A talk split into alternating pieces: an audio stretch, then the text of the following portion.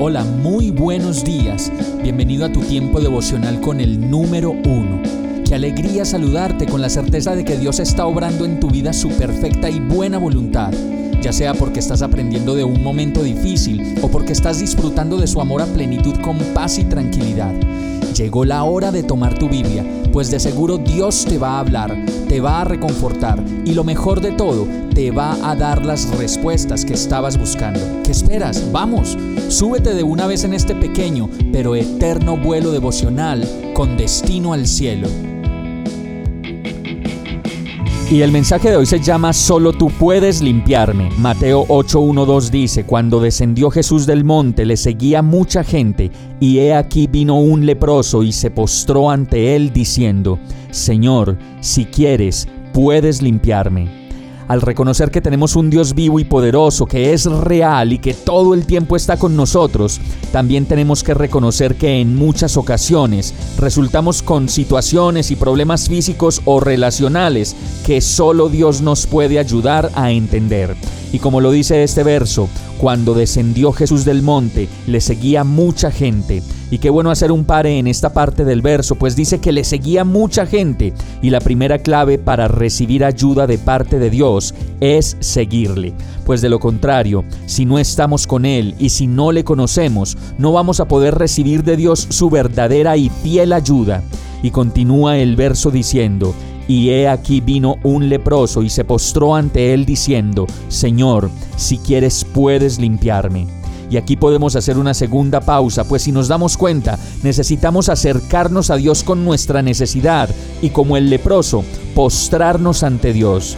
Y qué falta que nos hace postrarnos verdaderamente ante el Señor, pues es una manera de rendir nuestra altivez y nuestra situación delante de Él. Una vez nos postramos delante de Dios, el leproso le dice a Jesús, si quieres, puedes limpiarme.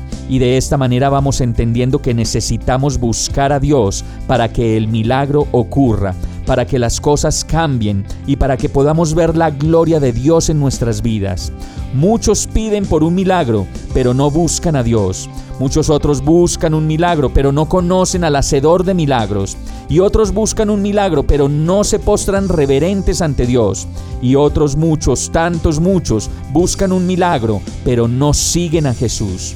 Es hora de reconocer que para recibir ese milagro que tanto necesitamos, debemos, como lo dice este verso de Mateo, primero, seguir a Jesús, buscándolo en su palabra. Segundo, postrarnos ante su majestad y santidad, buscándolo en su palabra.